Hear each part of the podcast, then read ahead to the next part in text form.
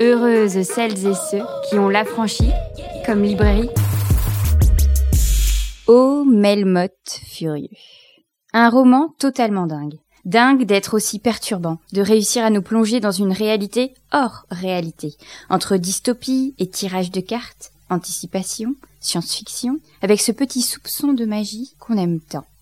Le destin de l'humanité entre les mains d'une femme, fille, endeuillée par la mort de son frère, Mehdi, qui veut tout simplement faire brûler Euro Disney. Nous sommes ravis pour ce nouvel épisode de l'Affranchi Podcast de recevoir Sabrina Calvo. C'est parti. Et au fait, bonne année. Bienvenue Sabrina pour cette rencontre. Salut. Je suis ravie de te recevoir aujourd'hui à l'occasion de la parution de ton sublime, incroyable, brillant roman Melmoth furieux et rien n'est exagéré dans ce que j'ai dit puisque c'est vraiment euh, un roman qui m'a ému évidemment, bouleversé. Euh, j'ai lu d'une traite, euh, je l'ai pas lâché. C'était pour la rentrée littéraire 2021, donc c'était il y a quelques mois maintenant. Il est en rupture de stock. Nous avons eu ce soir les derniers exemplaires. Il a quand même fallu euh, jouer des coudes. Félicitations pour ça. C'est la première fois. C'est la première fois qu'un Ouais. roman est épuisé. Ouais, donc je suis assez contente. ouais. C'est hyper touchant parce que je me dis euh, que c'est pas anodin parce que les mots qu'on y trouve et l'histoire qui y est racontée parlent en fait à, à ce qu'on vit, à notre époque, à ce qu'on espère, à ce qu'on tente de vivre dans un futur proche. Euh, et quand ça rencontre le réel rencontre comme ça euh, l'imaginaire, la fiction d'aussi près, en fait c'est beaucoup d'espoir aussi euh, pour euh, les lecteurs et lectrices. Euh, quels sont les est-ce que tout le monde est aussi enthousiaste que moi à la lecture de ce livre déjà? Euh, Est-ce qu'il y a une sorte de... Alors là, on peut l'avoir entendu puisqu'il est en rupture de stock, mais est-ce qu'en général, il y a quelque chose de bouleversant dans les retours de lecture?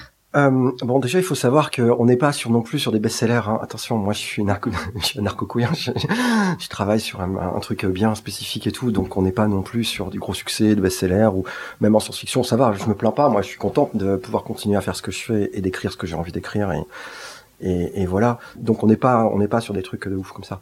Oui, alors les retours sont extrêmement émouvants sur ce livre parce que ben c'est, je vais aller éteindre mon téléphone et le mettre en mode euh, avion, mais après. Euh, ce qui est étonnant sur ce livre, c'est que j'ai pas un retour qui est pareil, quoi. C'est-à-dire que tout, tout le monde lit ce livre et tout le monde y trouve quelque chose de complètement différent.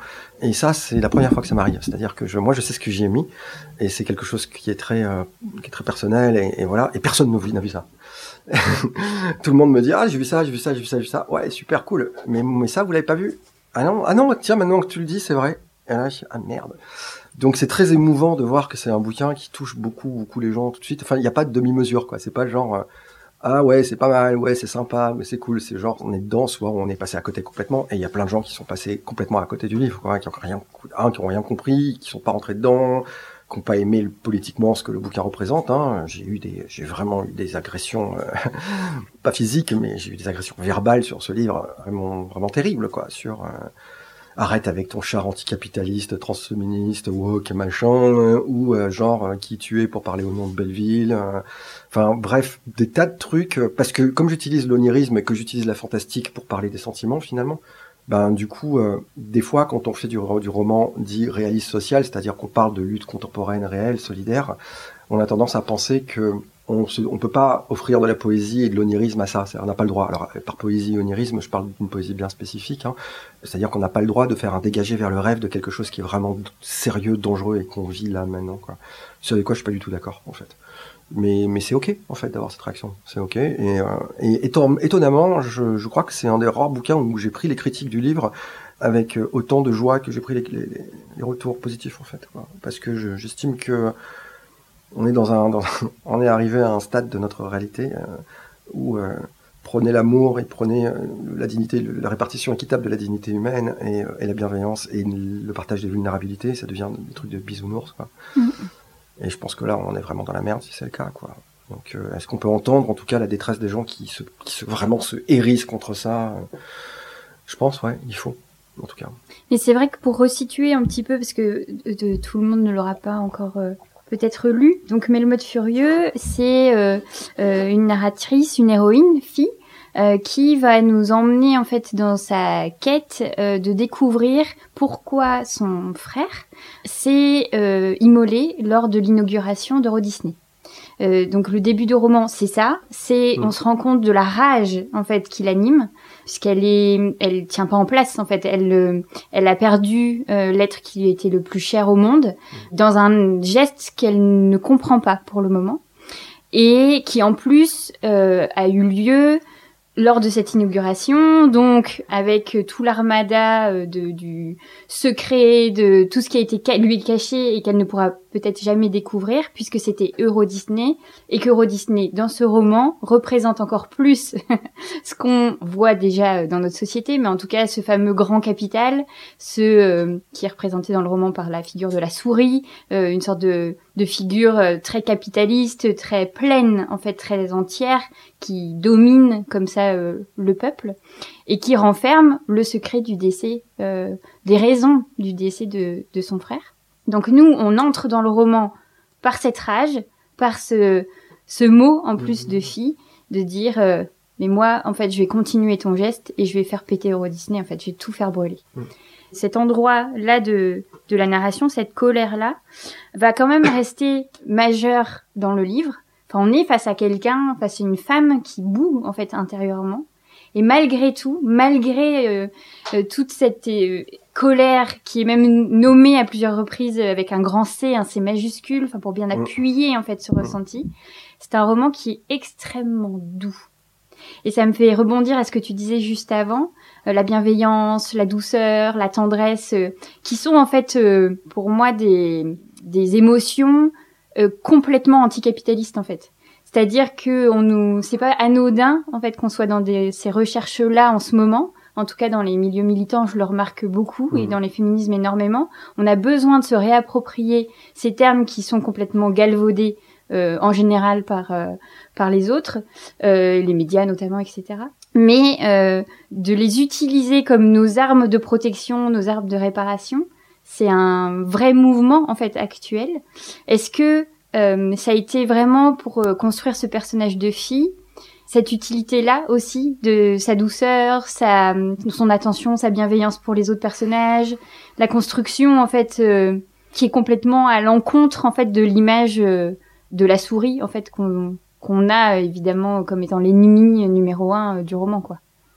Je pense que c'est déjà le mot de bienveillance, il est problématique pour moi. Je l'ai utilisé tout à l'heure parce que c'est vrai que c'est quelque chose qui est un peu trigger chez quand on l'utilise. Mais euh, j'aime beaucoup la, notion de tendresse radicale. Je pense que c'est vraiment quelque chose. Alors en, an- en anglais c'est le radical care, le soin radical, enfin le soin apporté à l'autre. Pour moi c'est un horizon, c'est une trajectoire. C'est pas quelque chose malheureusement qu'on peut pratiquer en- toujours aujourd'hui parce qu'on est des créatures contradictoires et qu'on est des créatures de, pure sensibles en fait. Et des fois on est énervé quoi, et des fois on dit des choses qu'on doit pas dire, et des fois on, on est à côté de la plaque, les gens ont besoin d'une certaine aide et nous on n'est pas dans l'endroit où on peut aider à ce moment-là de cette manière-là et la manière dont on aide est mal prise en fait.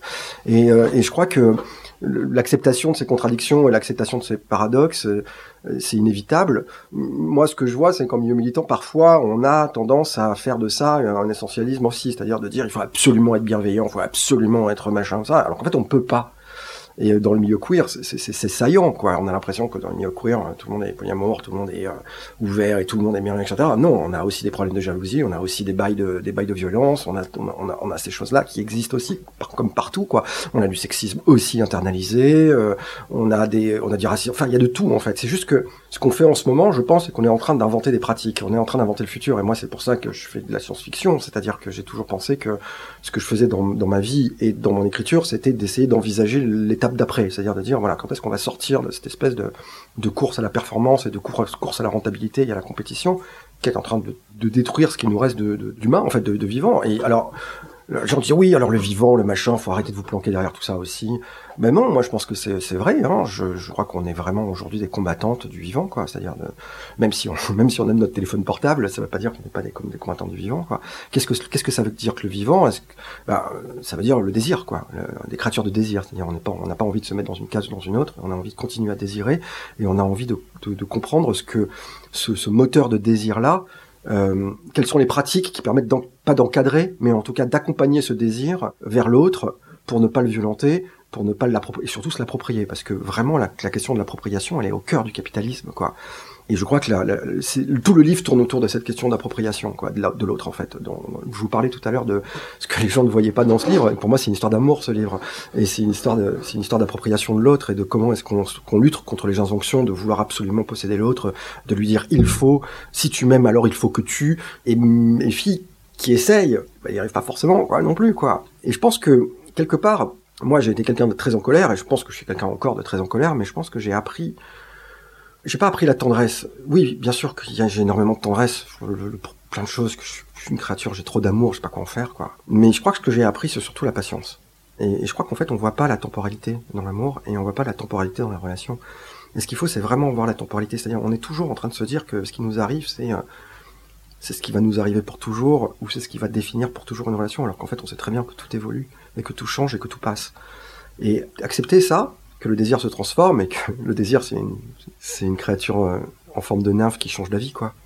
Comment est-ce qu'on peut l'accompagner dans son mouvement finalement de changement avec beaucoup de, tendresse quoi, de dire bah ouais mais parce qu'on est toutes comme ça quoi. Donc ça c'est un premier élément de réflexion. Le deuxième élément de réflexion je pense c'est ce que je disais tout à l'heure sur la vulnérabilité, c'est que je crois qu'au cœur, le truc c'est que le, texte, il est pas sur Euro Disney, il est pas sur Disney lui-même. Euro Disney, c'est juste un, le, vrai ennemi du bouquin, c'est pas Euro Disney. Le vrai ennemi du bouquin, c'est un truc qui s'appelle la métrique, et la métrique, c'est euh, la mise en mesure du monde, c'est-à-dire euh, nos petites cases, nos petites statistiques, euh, nos petites maisons avec nos petits écrans.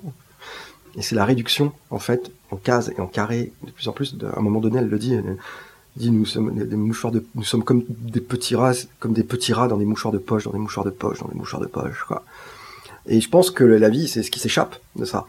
Et je crois qu'au cœur de cette métrique, qui est donc la collusion entre l'entertainment, c'est-à-dire le fait, euh, ferme ta gueule, on prend en charge ton imaginaire et ta spiritualité, et la mise en mesure du monde, qui est la société de surveillance et de répression, euh, que les deux qui sont en train de s'assembler en ce moment sous nos yeux, on ne le voit pas encore, le bouquin montre juste l'étape d'après, quoi, c'est-à-dire le moment où la société de surveillance va mettre un masque de Disney, quoi. Ça, c'est bâti sur une fondation très claire du capitalisme qui est notre monde se mesure.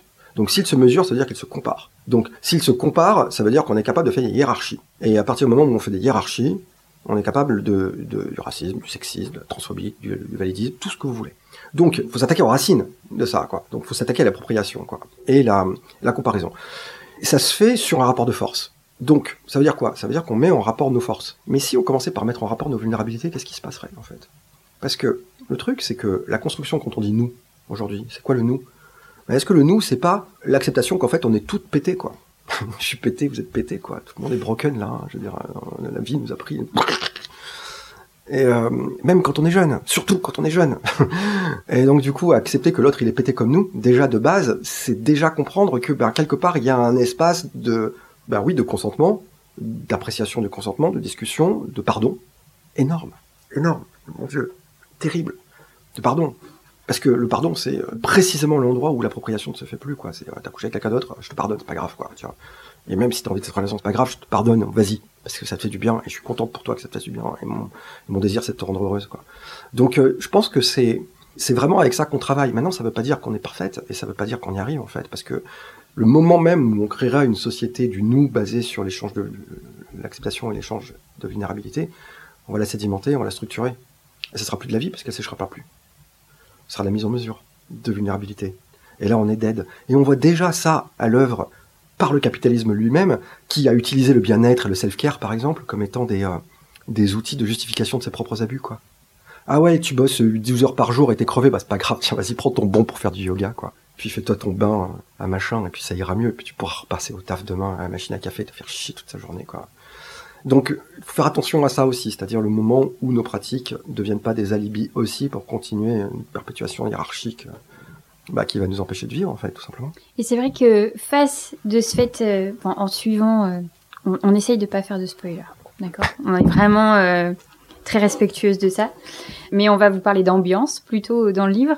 Et donc, en effet, il y a ces, ces premières parties où on découvre Phi, et on découvre aussi, puisque comme tu l'as dit, le cœur du roman n'est pas du tout Euro Disney. On va pas découvrir ce pan-là de la vie euh, faite du mm. roman.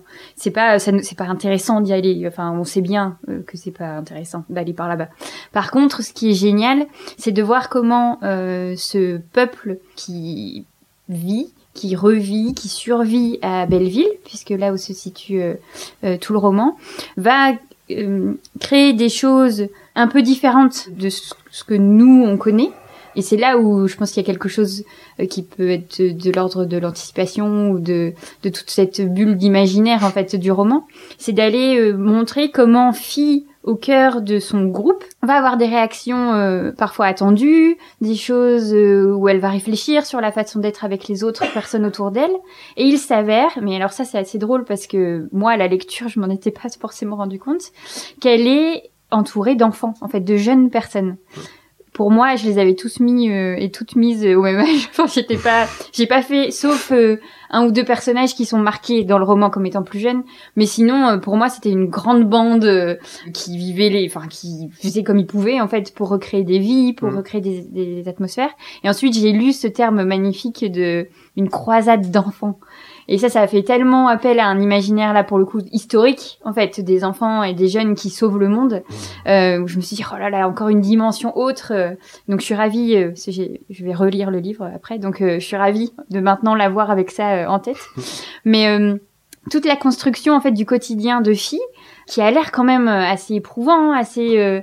en fait, tes mots nous emmène dans un imaginaire euh, assez euh, foisonnant en fait. Il y a quelque chose, euh, enfin, elle est en squat, elle change d'endroit de vie, elle recrée avec ce qu'elle trouve là où elle est, avec ce qu'elle peut acheter, etc. Et en même temps, on n'est pas en train de parler de précarité, de pauvreté, de, de manquer de choses parce qu'ils arrivent à faire des, des merveilles en fait avec ce qu'ils trouvent sur les endroits dans lesquels ils vivent.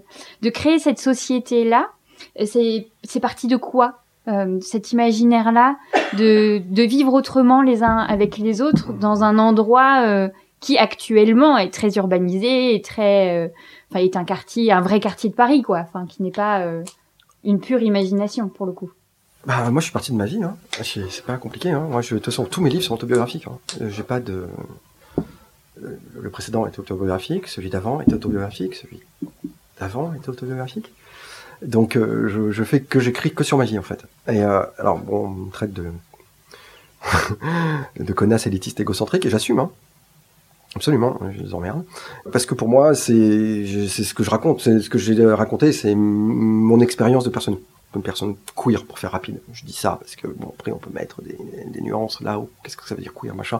Je préfère dire ça parce que pour moi la culture queer aujourd'hui c'est une culture qui vraiment propose euh, dans la pratique euh, des méthodes très concrètes de construire le futur en fait et, de survie communautaire mutualisée. Euh, voilà. Moi, j'ai pas été précarisé dans ma vie. Je viens d'une famille de la middle class française, euh, pas bourgeoise, parce que mes parents n'ont jamais profité de personne, hein, mais c'était des gens qui, profession libérale, on va dire, qui avaient un peu d'argent et qui, ont, mis leur argent, qui travaillaient beaucoup, qui ont fait que ça de leur vie, hein, travailler, travailler, travailler, travailler, et qui, pour nous donner une éducation et une vie confortable. Voilà. Et ils ont réussi. Et ils nous ont aussi inculqué des valeurs très fortes de vie. Euh, moi, j'ai été élevé dans une famille judéo-chrétienne euh, très ouverte et euh, où, où, la question de la foi était vraiment quelque chose de très généreux. C'était pas du tout quelque chose de dogmatique. C'était pas lié à une église ou quoi que ce soit. C'était vraiment lié à la à l'âme pure et à la gentillesse, quoi. Et, c'était très beau. Et donc, du coup, quand moi, je suis arrivé en âge, âge adulte, en fait, enfin, de naissance plutôt, que j'ai pu m'émanciper, ben, je me suis émancipé par l'art, très vite, parce que mes parents m'ont soutenu aussi, là-dedans. Et euh, même si je viens pas d'une famille d'artistes, voilà. Et du coup, j'ai pu expérimenter beaucoup de choses dans ma vie, énormément. Et j'ai pu, expérimenter la vie en fait. Alors, je suis pas parti en Inde. oui, j'ai fait mon voyage en Inde. Non, non, non, je suis pas parti en Inde. En fait, les gens me disent, oh, tu devrais faire du Benji, tu sais, du saut à l'élastique, tu verrais, tu te sentirais en vie, machin. Je dis, mais attendez, moi, je fais de la poésie depuis j'ai 12 ans, euh, c'est bon, quoi. Je... me sentir en vie, c'est bon, quoi. Je, gère, quoi. C'est j'ai mon cœur qui bat à 2000 à l'heure tous les jours, quoi. Donc, euh, euh, ça va, je me sens bien en vie. Donc j'ai pu faire l'expérience de la vie.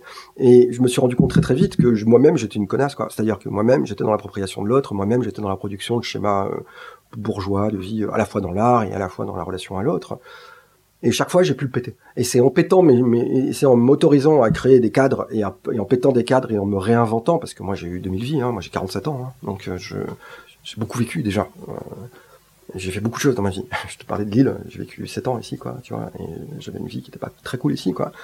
Donc je, je j'ai eu beaucoup de vie, j'ai eu beaucoup d'expérience et je me suis et chaque fois que je, je changeais d'expérience, je, je pétais la vie d'avant en fait et je reconstituais tout de from scratch systématiquement. Alors des fois j'ai terminé en squat parce que des fois j'avais plus rien. Du coup j'ai plus de taf, j'ai plus rien et donc du coup j'avais que ma poésie et donc comme je te dis mes bouquins vendent pas non plus, c'est pas des best-sellers quoi. Donc euh, compter sur 5000 euh, balles par an pour vivre, euh, c'est chaud quoi. j'ai zéro droit quoi, tu vois, en tant qu'autrice, donc du coup je réinventais tout et puis je reconstruisais tout. Donc c'est déjà euh, ma, manière d'appréhender le monde, c'est-à-dire par mon désir et par mon désir de vie et, mon désir d'aller là où aussi où est mon cœur. Souvent, c'était euh, je me déplaçais là où j'avais des gens qui m'aimaient et que j'aimais quoi.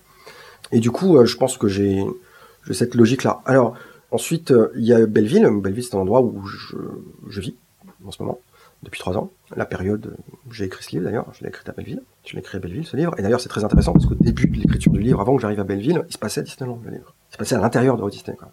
Et c'était euh, chiant à me crever, quoi. Et t'avais raison. Et c'est en arrivant à Belleville que j'ai compris qu'en fait, l'intérêt, c'était Belleville qui regarde. En fait, il y a un truc qui est assez fun à, Belleville, c'est que quand on est sur la cinquième marche de l'escalier droit, euh, gauche du parc de Belleville, il y a une trouée dans les arbres et on voit la défense. Et c'est genre le magicien d'Oz, quoi. C'est vraiment genre, on voit les tours et tout avec les constructions. C'est flippant comme vision, quoi. Vraiment. La vision, elle est dans le livre, quoi. Et à un moment donné, je sais plus où ils sont, ils sont à, à Télégraphe, donc il y a le point le plus haut de Paris et il regarde de l'autre côté et il voit Marne-la-Vallée et il voit la même chose à Disneyland quoi. Et j'avais mis en, vraiment en parallèle la défense et Disneyland parce que je pensais que c'était deux parcs d'attractions pour euh, adultes euh, pas cool quoi. Et quand je suis arrivé à Belleville, je me suis euh, je me suis intégré au tissu solidaire de Belleville, ce que je n'avais pas fait avant quand j'étais à Montréal et que j'écrivais sur la commune de Montréal, parce que j'étais encore dans un espèce d'anarchisme individualiste, un petit peu genre, ouais, mais voilà, moi je suis autrice et donc je peux me permettre de regarder ça d'un peu loin, le cyberpunk, tout ça, la science-fiction, tout ça. Je suis pas vraiment impliqué, quoi. Belleville, j'étais obligé de m'impliquer, en fait, j'ai pas eu le choix. Et donc du coup, euh, je me suis déjà impliqué, je m'étais déjà impliqué avant, par, quand j'étais plus jeune, dans des, dans des mouvements politiques un peu plus, un peu plus durs et tout, mais c'était toujours par le prisme de l'art. Là, non. Là, j'ai vraiment, je suis rentré dans une cantine solidaire à, Belleville, euh, je suis rentré dans une retoucherie de couture. Donc ça, ça a été bah, mon expérience. Et pareil, il y a deux ans, j'ai repris la couture. Moi, j'ai été élevé par ma grand-mère dans un, enfin, je voyais souvent ma grand-mère et qui était dans un, qui était couturière, qui était grande couturière et qui, je vivais dans son atelier avec elle, quoi. J'adorais ça, quoi. J'étais tout le temps fourré là-bas. Donc j'ai appris à dessiner dans son atelier, euh, j'ai appris à coudre dans son atelier avec elle, j'ai appris à la regarder mettre des robes sur euh, sur ses clientes et tout, et c'était passionnant. Et j'ai zappé ça à 12 ans parce que j'ai dit à mes parents que je voulais être couturière, ça m'a très mal passé. J'avais dit couturier, peut-être que ça serait peut-être un peu mieux passé. Et du coup, j'ai repris la couture il y a deux ans et demi, je crois, deux ans, chose comme ça, deux ans et demi, un tout petit peu avant le confinement. Et j'ai lié cette pratique de la couture à Belleville aussi, au truc solidaire, et tout ça c'est venu quoi. Et fille, ben euh, en colère, ben c'est aussi moi parce que à ce moment-là j'étais en colère pour plein de trucs. J'étais en colère, euh, j'étais en colère parce que du coup quand le, confinement est arrivé, en tant que féministe et en tant que transféministe, j'avais l'impression que juste avant le confinement on était à deux doigts d'une révolution. Quoi. On y était, hein, on n'était pas loin. Hein. On était des centaines de milliers dans la rue euh, trois mois avant le confinement. Hein. C'était un truc de malade. Et donc j'étais hyper vénère, quoi. Et j'étais vénère contre moi-même aussi, parce que moi-même j'avais des réflexes aussi euh, cons dans mes couples, cons dans voilà, c'était j'étais pas j'étais pas au bon endroit non plus, donc j'étais énervé contre moi, j'étais énervé contre la société. Donc je me suis servi de tout ça, quoi. Et en fait, ben je crois que c'est vraiment le bouquin le plus personnel que j'ai jamais écrit, hein, vraiment. Et euh, alors que j'ai écrit des bouquins sur ma la transidentité, j'ai écrit des trucs qui sont vachement plus proches d'une certaine manière de ma. Mais en fait, celui-là, c'est vraiment le moment où euh, je me suis littéralement écrite, quoi. Je me suis dit, bah, bah, juste, va pas chercher trop loin. Voilà, je crois que je me suis rajeuni de 10 ans, mais. C'est un détail. Par, frivolité, parce que je suis une modasse de merde. Et, euh, mais c'est tout. Vraiment, je ne vais pas changer grand chose au personnage, juste, je me suis là. Et donc, du coup, là, j'arrive aux questions des enfants. J'ai pris un grand détour, excuse-moi, parce que j'ai répondu à toutes tes questions, là, parce que oui. euh, c'est qu'en fait, je vis pas avec des enfants, évidemment. Je vis avec des gens plus jeunes, ça c'est certain. Euh, parce que les, gens de mon âge m'emmerdent, en fait. C'est horrible à dire. Je, je, la plupart, ils partent de leur maison, quoi, et leur bagnole. Et, je suis là, je me dis, bah, fuck les bagnoles, quoi. Et fuck vos maisons, quoi. Enfin, vraiment, quoi. Et je comprends. Je veux dire, c'est pas grave, quoi. Et euh, il y a des gens que j'adore. Moi, je suis plein de potes qui ont la maison et tout. Je vais dans leur maison et je suis ravi d'être là, etc. C'est juste que dans mon quotidien, c'est pas un jugement que je fais, hein. Attention. Vraiment pas. Parce que j'ai pas envie de condamner des gens qui ont besoin de ça et qui ont envie de ça. Et c'est ok. Normalement, tout le monde devrait avoir droit à ça, en fait. pas de raison. C'est ok. Ce que je veux dire, c'est que moi, dans mon quotidien, c'est pas ça qui m'intéresse. Voilà, moi, je m'intéresse à la poésie, je m'intéresse à la couture, je m'intéresse à la beauté, je m'intéresse aux relations, je m'intéresse à, au post-rock, je m'intéresse au post-punk, post, euh, c'est ça que je m'intéresse. Moi, j'ai pas grandi. Enfin, moi, j'ai, j'ai comme si j'étais Keblo à 15 ans, enfin 16 ans, quoi. J'ai jamais grandi depuis, quoi, vraiment. Et ce qui est fun, c'est que je crois que parce que justement je suis arrivé à ce degré d'adolescence extrême, que les, pratiques féministes, transféministes et queer m'ont permis en fait de dire mais c'est ok en fait, on peut continuer comme ça. Je vais pouvoir continuer comme ça toute ma vie en fait, c'est ok. C'est pas un problème. J'ai pas besoin de me ranger. Je veux pas faire de la bourgeoise. Je veux pas me ranger là-dedans. J'ai pas de toute j'ai pas l'argent pour. Je, je, est-ce que je suis précaire? Bah, En tant qu'artiste, on l'est un peu quand même. Et en même temps, on n'est pas non plus précaire. On n'est pas non plus des gens qui savent. Je veux dire, je, je peux pas me comparer à des gens qui chient, en chient vraiment. Moi, j'en chie. Je galère, mais je galère pour plein de choses que j'ai choisies dans ma vie. Et je galère aussi parce que je suis artiste et parce que, bah, du coup, bah, voilà quoi. Euh, aujourd'hui, être artiste et pas se conformer à des choses et, et, avoir la prétention de dire j'ai une voix et c'est, je fais les choses pour moi et je fais pas les choses pour un public. Bah, c'est chaud quoi c'est chaud parce que même moi, j'ai envie de vivre, au fond de moi-même, ma contradiction, c'est que j'ai envie de vivre des livres aussi, quoi. Comment est-ce que je me positionne vis-à-vis de ça? Pourquoi est-ce que je publie un livre comme ça si vraiment le profit, j'en ai rien à battre, quoi? Je suis un peu hypocrite en fait quoi. Mais bah oui et non, c'est-à-dire que ouais, je suis hypocrite, mais j'accepte d'être hypocrite et j'accepte aussi d'en faire un sujet. Parce que je pense qu'on se débat toutes et toutes avec des injonctions de ce type-là, quoi. Et que la réconciliation des contradictions, c'est peut-être au cœur de notre de notre futur aussi, quoi. Arrêter d'essentialiser des positions comme ça, idéologiques, en disant je suis ça plutôt qu'autre chose. Bah non, t'es ça maintenant, puis demain tu seras autre chose, et puis peut-être que tu seras autre chose, et puis voilà, quoi. La seule chose que je peux vraiment dire aujourd'hui euh, de ce que je suis et qui me semble être importante, c'est euh, cet anarcho-féminisme-là, euh, qui me semble être très important, parce qu'il dit deux choses. Il dit l'appropriation, et il dit l'égalité, quoi. La non-appropriation et l'égalité. Et, et, ça, c'est ce dont on a besoin maintenant. Peut-être que quand on l'aura, on passera à autre chose. Mais ce dont on a vraiment besoin maintenant, c'est ça. Et c'est les deux vont ensemble, en fait. On peut pas, je peux pas envisager euh, féministe, pas anarchiste, par exemple. Pour moi, c'est, pour moi, c'est pas possible, en fait. Parce que si à partir du moment où on nie la hiérarchie, c'est-à-dire on parle d'égalité vraiment, à ce moment-là, on nie la hiérarchie, on pète la hiérarchie, quoi. On y va, quoi. En fait, c'est un peu un programme politique, hein, ce livre. Ah mais complètement. ah non mais moi j'écris. Euh, alors, Tout le monde doit lire pour. Euh, mais non mais c'est pas un programme politique parce que je je j'ai pas envie de me représenter. Euh, je suis une artiste quoi. Je suis pas. J'ai eu récemment eu quelqu'un avec qui je travaillais qui m'a dit mais enfin Sabrina si tu veux faire de la politique engage-toi dans un parti. Putain mais mec sérieux quoi. Qu'est-ce qu'il me raconte quoi? Faire la politique aujourd'hui c'est créer du lien entre les gens c'est c'est se donner de la poésie, c'est écouter de la poésie, c'est se donner de la beauté, c'est de voir où c'est qu'on peut créer des dégagements, où c'est qu'on peut créer des nouvelles pratiques, où c'est qu'on peut dire aussi je te pardonne, où c'est qu'on peut dire je suis une merde. Là j'ai déconné, voilà je suis une merde. C'est ces choses-là en fait qu'on peut faire aujourd'hui en termes de, politique, c'est est-ce qu'on est capable de, créer des communautés euh, de soutien, euh, d'entraide, de mutualisation, est-ce qu'on est capable de travailler à l'intérieur des communes en démaillage très fin de, liens et d'activer des liens entre des gens qui n'ont pas envie de ça. Et le problème, c'est que malheureusement, il y a plein de gens qui ont envie qui ne peuvent pas. Et, nous, on est là, des fois, on se met dans notre posture, on juge, ouais, mais au moins on est cool. Ouais, mais enfin, non, en fait, on n'est pas cool. Quoi.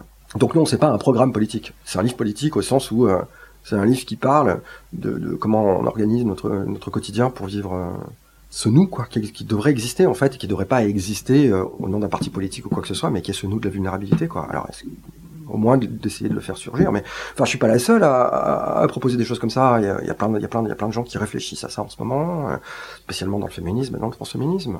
Donc je je crois que je m'inscris tout simplement dans une logique euh, de poétique du quotidien, quoi. Donc, est-ce que c'est pas ça de la politique? Je sais pas, peut-être. Mais c'est un autre endroit euh, qui, qui peut peut-être être plus accessible aussi. C'est-à-dire que euh, on peut, au détour d'un roman, de, de, poésie, de l'art en général, en fait, euh, rencontrer des engagements, rencontrer des, des pensées qu'on n'avait peut-être pas vu venir, ou des choses qui nous bousculent, euh, qu'on n'avait pas encore précisées. Enfin, en tout cas, en tant que libraire ici, je trouve que on peut être davantage bouleversé dans sa vie profonde par un art qui va toucher des choses de l'ordre de la fiction, de l'imaginaire, etc., de la poésie, que d'aller acheter l'essai euh, où on a déjà fait un petit chemin vers cet essai. Ceci, on, mmh. achète un essai sur la non-violence, et qu'on est déjà sur le chemin de la non-violence. Mmh. Quand on est surpris euh, ou surprise par un roman, par une poésie, par une pièce de théâtre, par, euh, en fait, j'ai l'impression que ça vient toucher un autre endroit qui est qui est de l'ordre du très privé, du très très intime. Mm. Enfin, en tout cas, moi, ça marche comme ça. C'est-à-dire que ce roman m'a fait plus d'effet que peut-être euh, tous les essais politiques du monde, en fait. Parce qu'à un endroit, en fait, j'y ai vu de la magie. J'y ai vu euh, ce petit soupçon, en fait, d'incongru, de, de, singularité que j'attendais pas. En fait, tout simplement, que j'attendais pas, euh, n'étant pas euh, une lectrice euh, peut-être de la Volte en général ou de science-fiction en général. Ou en fait, j'ai été à un endroit qui m'a surprise, de réflexion, d'émotion, de toute l'idée de la bousculade. Je l'aime bien parce que c'est un endroit où en fait ça nous sort de notre zone de confort. Pourquoi est-ce que fille m'a tellement touchée? Pourquoi sa rage n'a pas été ce qui m'a envahi, mais plutôt tout l'amour, tout le et cette tendresse qui est hyper politique, euh, je suis hyper d'accord euh, avec tout ce que tu dis, c'est que en fait, on a besoin de personnages de fiction pour s'incarner soi-même. L'endroit poétique dont tu parles beaucoup, cette poésie-là, c'est un endroit qui est hors du réel, un petit peu. C'est à côté, en fait. C'est un mhm. chemin de mhm. travers, c'est un, un, pas de côté, c'est vraiment ça. Et c'est ce qui illumine, c'est ce qui fait qui sublime un petit peu euh, et largement, pas un petit peu, largement notre réalité qui parfois on a le nez dedans quoi, on voit pas toujours ce qui s'y passe. Et hum, je me dis la fiction, c'est peut-être ce qui est le plus accessible pour faire des grands bouleversements. Et donc quand je dis c'est un programme politique, évidemment, c'est pas euh, direct, c'était une blague, mais c'était pas direct en mode euh, c'est un parti politique.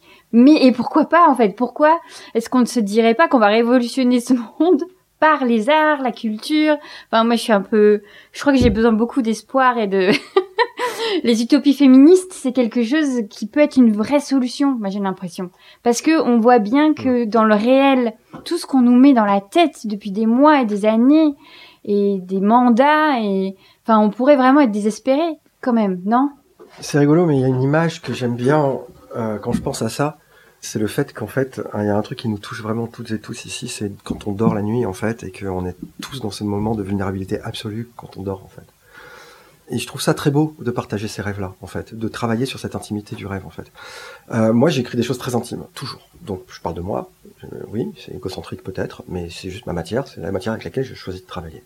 Euh, j'ai pas choisi de travailler avec euh, la politique du monde ou avec euh, ma connaissance de tel truc historique ou quoi que ce soit. Non, j'ai, décidé de travailler avec ma matière émotionnelle parce que j'estime que j'ai eu la chance dans ma vie d'avoir la place pour ça. Émotionnel et spirituel, les deux. Je suis, quelqu'un d'extrêmement spirituel, moi. Je, je dirais pas que je suis croyante parce que je crois pas, je sens. Voilà. Mais je suis une sentante, enfin, je suis une sensible, quoi, je sais pas. Et mais mais je, oui, je suis quelqu'un de très spirituel. J'ai pas de problème, j'ai pas de problème avec ça. Euh, donc euh, du coup, je me suis servi de ça. Je me suis dit bon bah voilà, c'est ça ta matière en fait. Ta matière, c'est pas de parcourir le monde pour euh, parler de machin ou pour analyser un problème sociologique ou pour dire machin. C'est de parler de, de moi, ce que je ressens. Et, et, et le truc, c'est que je travaille beaucoup avec mes rêves, je travaille beaucoup avec mon monde intérieur et tout ce qui se passe à l'intérieur de moi. Euh, je n'ai pas envie de faire une comparaison du tout hein, stylistique, mais dans ma vie, je suis très influencé par Virginia Woolf, et parce que Virginia Woolf faisait exactement la même chose. Alors, elle, avait des, aspects moins fantasmagoriques, parce qu'elle était beaucoup plus ancrée dans, la nuance quelque part euh, labyrinthique de ses émotions.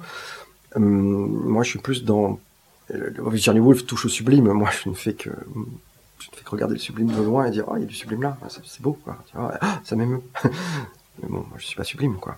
Et donc, du coup, euh, je crois que pour moi, la, question politique, elle vient, elle vient donc de l'intimité. Euh, elle vient de cette révolution, en tout cas, de cette capacité de faire face à son intime, de capacité de se réinventer, de cette capacité de travailler avec son intimité pour pouvoir transformer les choses, transformer l'autre, se transformer soi-même, et donc transformer la société. ça, c'est une première chose. Donc, j'ai tout de suite compris que ce qui m'intéressait, c'était la fiction. Que j'étais pas capable de produire une pensée cohérente. Déjà, on demander de produire une pensée cohérente, déjà, c'est chaud, euh, puisque je passe mon temps à décorréler tout le temps ma pensée. Je veux dire, là, je suis là devant vous ce soir, mais ce que je vous dis ce soir, je l'ai pas dit souvent. Enfin, je veux dire, je, je, réinvente chaque fois que je prends la parole, ou chaque fois que je fais une performance ou quoi que ce soit, je ne répète jamais ce que je dis. J'essaie toujours d'aller plus loin. C'est-à-dire, bon, bah, hier, j'ai dit ça. et eh bien, maintenant, peut-être que je vais dire autre chose. Parce que, pas autre chose, mais je vais dire peut-être que là, ce que j'ai dit, c'était vraiment, en fait, c'était pas très juste. Je vais vous le dire encore mieux, un peu mieux, quoi. Et c'est pour ça que c'est difficile pour moi d'être documenté. C'est un peu comme mon visage, c'est pareil, je change tout le temps. Et du coup, j'aime pas qu'on prenne en photo, par exemple, parce que bah voilà, des fois, je, suis plus cette personne.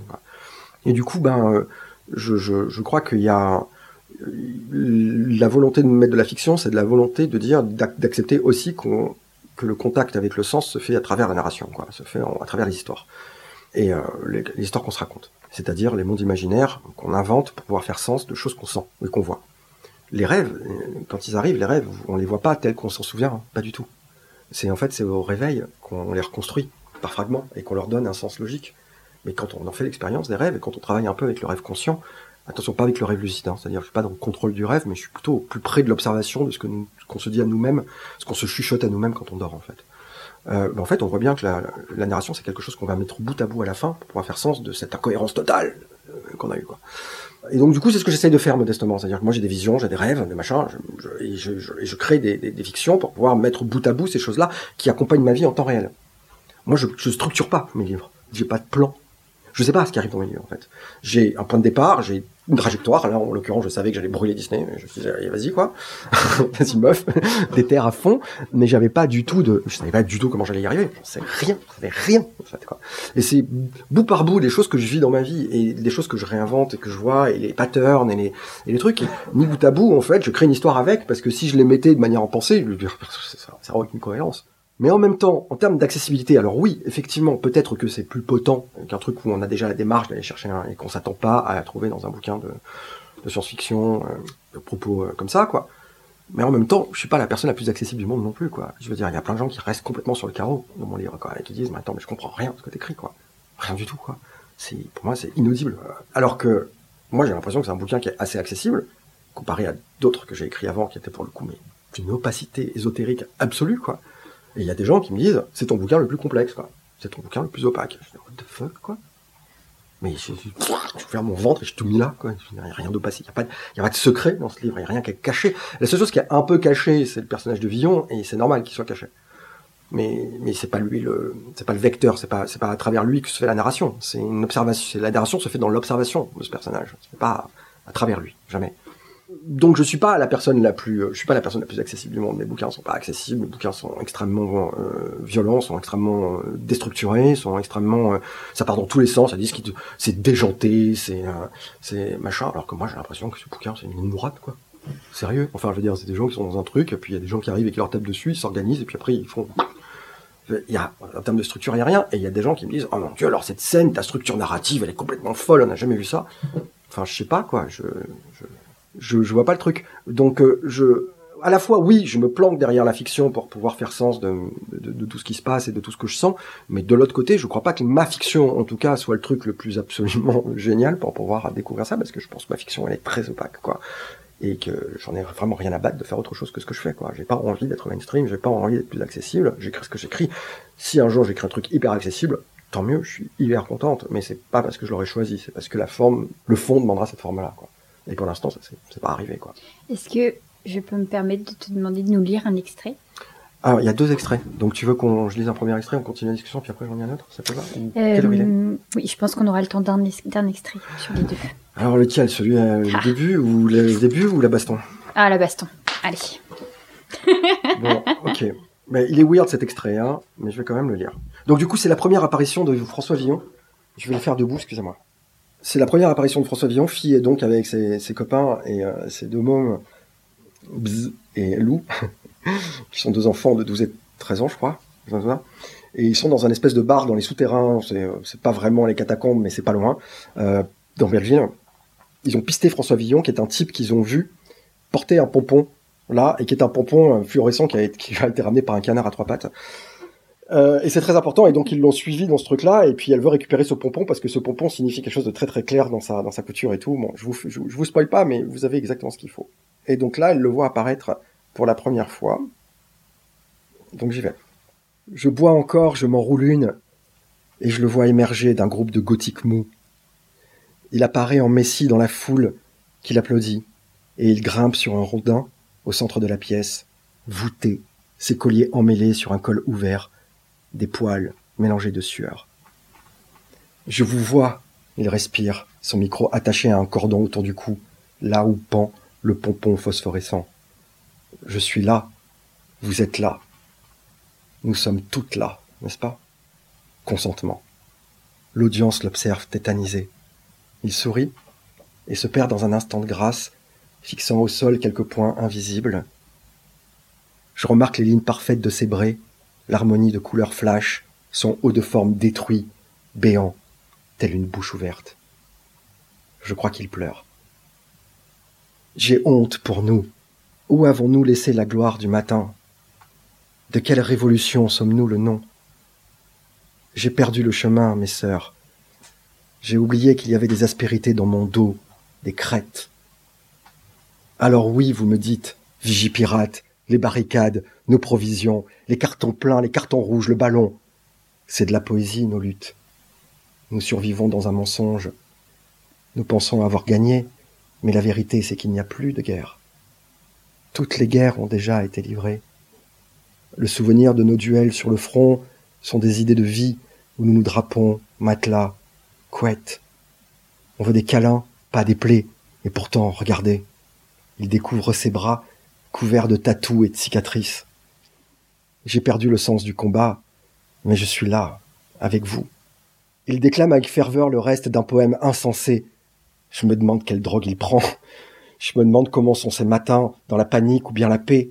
Est-ce qu'il dort comme nous? J'ai vu sa couche. Est-ce que le costume de lièvre était son pyjama? Est-ce qu'il est comme ces hommes qui toute leur vie s'habillaient bien pour honorer les songes en ferveur respectueuse pour accueillir les merveilles de la nuit avec sérieux? Est-ce qu'il sent sous les bras? Est-ce que ses dents sont creuses? Et sa queue? Elle est comment sa queue? Elle n'est probablement pas phosphorescente, mais tordue et poilue, dispersée comme son manteau, bien, ou bien. Quand il a fini, il ferme les yeux et retient sa respiration. Tout le monde a fermé sa gueule, et quand il descend de son arbre, le murmure du bar reprend, et lui disparaît dans la fumée. Je cherche en moi un bout de courage. Je pense à ma robe pas finie, à Lou et Bzz dans l'autre salle. Je pense au lièvre qui se lève devant moi sous le plafond penché. Je pense au monde qui accélère. Au ralenti, je me décroche du comptoir, du bras d'un marin qui me veut. Je fends les dos, les corps, le nuage de fumée, la cendre, les regards maquillés.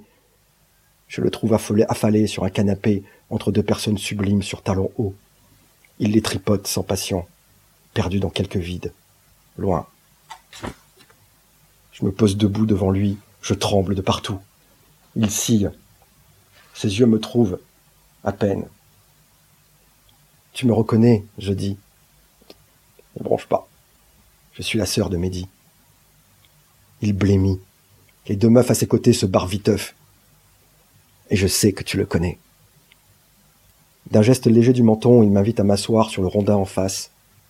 Je prends le temps. Le lièvre, c'était toi. Et il boit à sa triple chope. Mornifle. Je sais que tu sais qui est Mehdi, et tout en toi me rappelle lui, mais t'es pas lui. Alors quittez. Il hoche la tête, presque un sourire. Il joue avec moi. Que tu veux? Alors je me penche à peine, brûlé Euro Disney. Il siffle, puis Claro que la strada. Je parle pas turc. Il sourit. tes cheveux. Quoi, mes cheveux? Il avance une main tendrement vers ma clé de sol. Je m'attendais pas à ça. Je le laisse faire. Beau. Là, je lui prends le poignet et je le tords. Tendrement, hein. Aïe, il hoquette. Tu foutais quoi dans ce club? Mais Paul te parlera. Parce que sinon, je te brise la main et bonne chance pour te branler.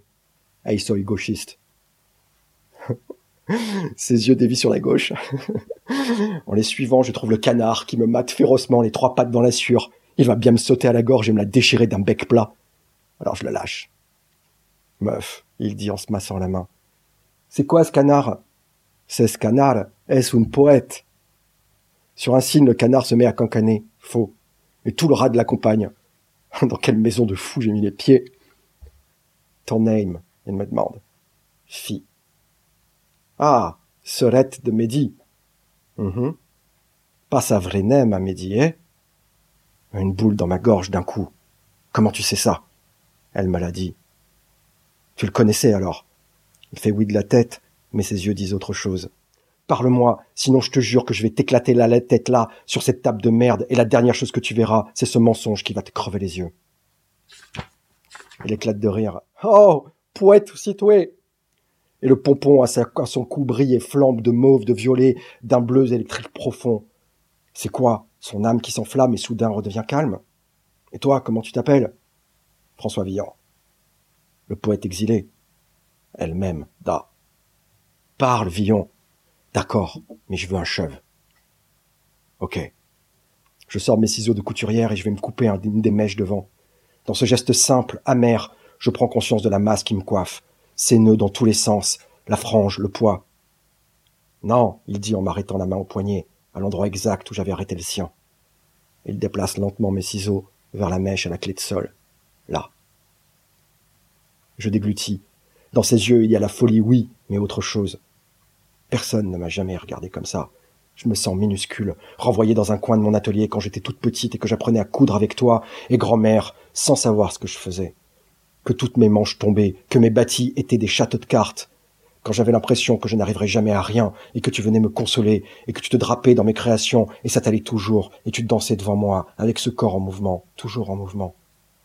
Et là, dans ce regard, alors que je vais couper ce qui me rattache à toi, ce dernier petit détail, je me mets à pleurer, sans larmes, et je serre les doigts, et je te coupe loin de moi, de mes cheveux. Béné, dit Villon en récupérant la clé de sol tombée dans sa pomme. Tous mes cheveux se rebellent à l'idée qu'il leur manque quelque chose. J'ai l'impression d'être devenu chauve. Alors, dit Villon en jouant avec la clé entre ses longs doigts impeccablement manucurés. Alors, je dis en regardant les miens d'ongles, craqués, pleins de terre. J'ai des mains anciennes, antiques, je me sens tellement vulnérable. Qu'est-ce que j'ai fait? Comment ai-je pu me retrouver là, à la merci d'un fou? Tu veux savoir quoi? Club 33. Il regarde d'ailleurs. Ah, El Saloon des putas de Bourges. C'était quoi ce club? Un endroit de négociation pour installer le parc en, France? Je sais que leur juridiction est privée, mais pourquoi autant de secrets? Ses pupilles scintillent. Pour la première fois, je me rends compte du verron. Chaque œil différent. L'un pâturage, l'autre tourbe irlandaise ce n'est pas un parc. Je sais pour les geôles. Il se prend de passion pour le plafond, pardon, pour le lustre en fake cristal dégoulinant de cire de bougies fondues. Laughing place. Je sens mes dents grincer. Elles servent à quoi, ces geôles? Un camp de concentration? Indus muerte. Je suis parti du principe qu'il y avait une prison dans le vaste complexe des plaisirs artificiels du parc. Mais dans ces paroles, j'entends quoi? Que tout le parc tout entier est un dispositif de mort? C'est cela que tu voulais dénoncer, Mehdi? C'est ce qu'il y a dans le zine que je n'ai pas voulu lire correctement? Qu'est-ce qu'ils t'ont fait là-bas pour que tu te crames en direct devant le pays tout entier? Comment tu sais? Jôle. Ah, tu étais avec Mehdi là-bas dans ces geôles. Il semble distant, perdu dans une réminiscence. Il se gratte l'avant-bras et je vois des symboles tatoués émerger de sa manche sale comme des hiéroglyphes. Supercalifragilisticexpialidocious. Je retiens mes respirations. Pour la première fois, c'est tangible, ce que j'ai sous les yeux. C'est pas mon imagination. C'est un bout de réel qui a été en contact avec toi, que tu as frôlé. Il y a des traces de toi partout sur lui. Parle-moi du mannequin. Toi était une couturasse, comme Mehdi. Oui, on a appris ensemble. Il hoche la tête. Ah, ça, c'était sa mannequin, une geôle. Esclavage. Di travail everyday, da fait? Il me raconte comment Mehdi tous les jours était emmené dans une salle de travail dans les souterrains du parc pour faire des costumes, ce qui devait servir à la souris noire pour incarner ses dieux et ses déesses, vingt heures par jour besognant pour tenir les délais d'ouverture. La punition s'il n'y arrivait pas. Quelle punition?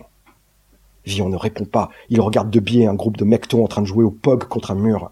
Ils se disputent et s'échauffent. Je les entends s'insulter, dans le même jargon, leurs mulets enroulés de rubans de couleurs différentes, la marque de leur appartenance au même gang. Le genre qui joue à Rollmaster en écoutant Hawkwind. C'est qui, je demande. Villon crache. Coquillard. T'es avec eux? Il boit sans répondre, s'essuie la bouche du plat de la main. Le pompon à son cou est devenu sombre. Pulse. Il me voit le regarder, sourit. Deux canines peintes en noir et rose.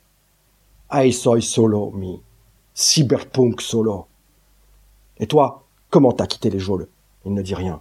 Tu t'es enfui, c'est ça? Lâche-mi Tu t'es sorti comment de là? Il y a un passage secret T'as creusé un tunnel? Il fait non de la tête. Putain, dis-moi, j'ai besoin de savoir. Mais tu veux quoi?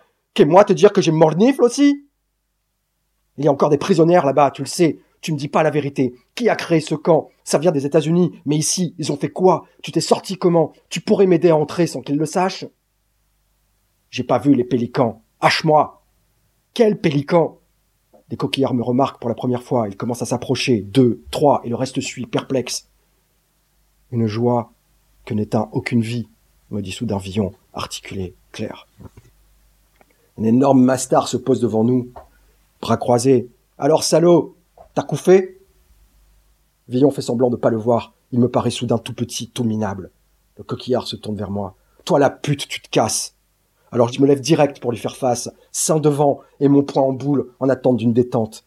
Il me fixe en souriant, Mais moi, je lui efface son bonheur des lèvres en penchant ma tête sur le côté, à peine qu'il comprenne bien sa position. Couche-toi, connard. Il déglutit. Ricky, te laisse pas faire, l'encourage ses potes. Alors Ricky me pousse des doigts, je vais le rétamer, là, direct, et ça va me faire un bien fou de lui décaniller sa mâchoire, mais une deux douzaine de rigolus font soudain irruption dans le, dans le bar. Les coquillards en panique, j'entends des cris partout dans l'autre salle, la masse percute les coquillards, la panique se répand en poudre de rire et de folie, des tristus s'y mettent.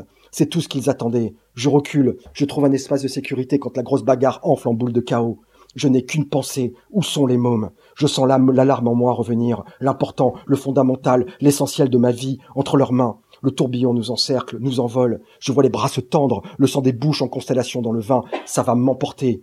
Alors Villon me saisit par la taille. Il plonge dans mon cou, mes cheveux. Il dépose un baiser au coin où mon épaule et ma nuque se rejoignent là où tout frémit, et je le regarde disparaître dans la mêlée, flamboyant d'un crépuscule impossible, et dans mon ventre, il n'y a que la violence et le besoin absolu d'aller chercher les enfants dans la baston générale.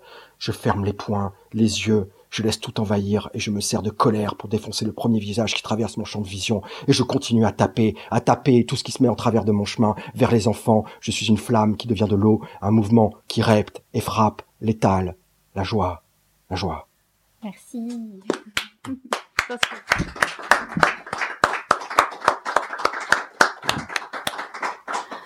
Merci beaucoup pour cette lecture, pour cette belle discussion.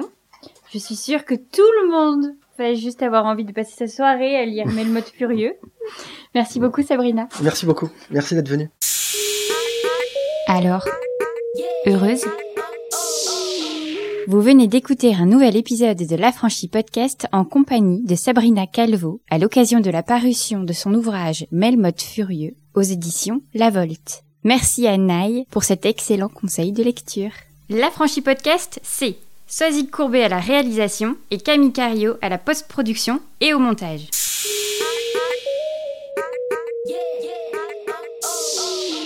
Si tu réalises que la vie n'est pas là, que le matin tu te lèves sans savoir où tu vas.